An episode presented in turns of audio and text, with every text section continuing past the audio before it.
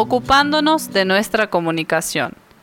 Como institución de centro de día Aprendiendo a Ser, destinado a jóvenes y adultos con discapacidad intelectual, nos sentimos responsables de brindar dispositivos tendientes a mejorar la calidad de vida de nuestros concurrentes, que por alguna razón se ven afectadas sus habilidades adaptativas y entre ellas la comunicación, siendo esta nuestra prioridad en este proyecto.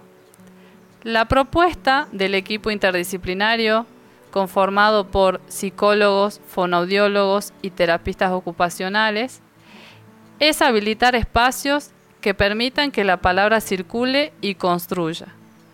Por ello, se trabaja la creatividad, la reflexión, la empatía, la socialización y la expresión de diferentes pensamientos, creencias y emociones.